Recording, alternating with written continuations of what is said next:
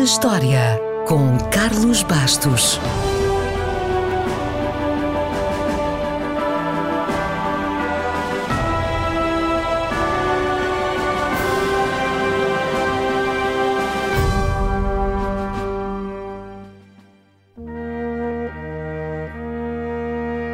A 7 de junho de 1761 nasceu um escocês chamado John Rennie. Eu sei que está pensando em alguma coisa, mas não tem nada a ver com isso. Ele era engenheiro, foi responsável por três marcos importantes no centro de Londres, três pontes, para sermos mais precisos: a ponte de Waterloo, a de Southwark e a London Bridge. Para ficar com uma ideia de como esta ponte entrou na cultura popular, existia até uma canção infantil do tipo Giroflé, Giroflá, que dizia qualquer coisa no género: A London Bridge está a cair, está a cair.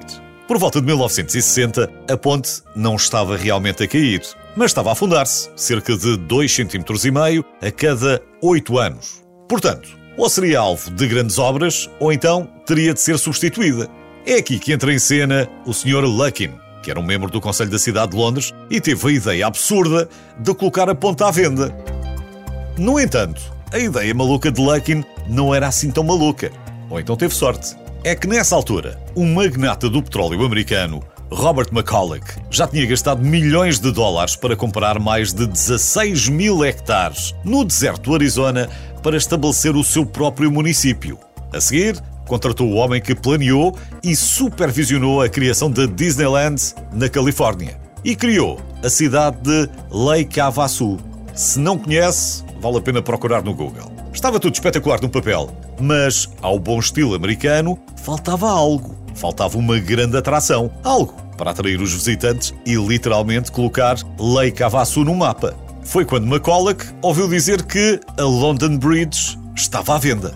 Como o dinheiro não era um problema, ele aproveitou a oportunidade e pagou quase 2 milhões e meio de dólares pela histórica ponte. A ponte foi desmontada, pedra por pedra, e todas as 10.276 pedras numeradas foram enviadas através do Canal do Panamá para a Califórnia e depois transportadas para Lake Havasu para serem novamente montadas. Dito isto, importa dizer que a ponte que McCulloch comprou foi oficialmente a New London Bridge, a tal projetada por John Rennie. E este pormenor é importante, porque pouco tempo depois da compra começaram os rumores de que McCulloch tinha sido enganado e erradamente pensava que estava a comprar a Tower Bridge, a icónica ponte basculante que se tornou o símbolo de Londres ao lado da Torre e do Big Ben. Não foi verdade. Não foi daquelas burlas como comprar a Torre Eiffel ou o padrão dos descobrimentos. McCulloch era um empresário inteligente e sabia bem o que estava a fazer. A única razão para esses boatos foi a fotografia que ele tirou quando foi a Londres assinar os documentos de venda. Nessa altura, foi fotografado em cima da ponte que comprou, mas com a Tower Bridge ao fundo. No entanto, isso foi só uma fotografia de marketing.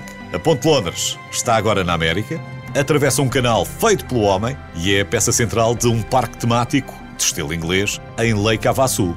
Hoje, é a segunda maior atração turística do Arizona, logo depois do Grand Canyon. E há quem diga que, curiosamente, a ponte parece estranhamente certa no local onde está.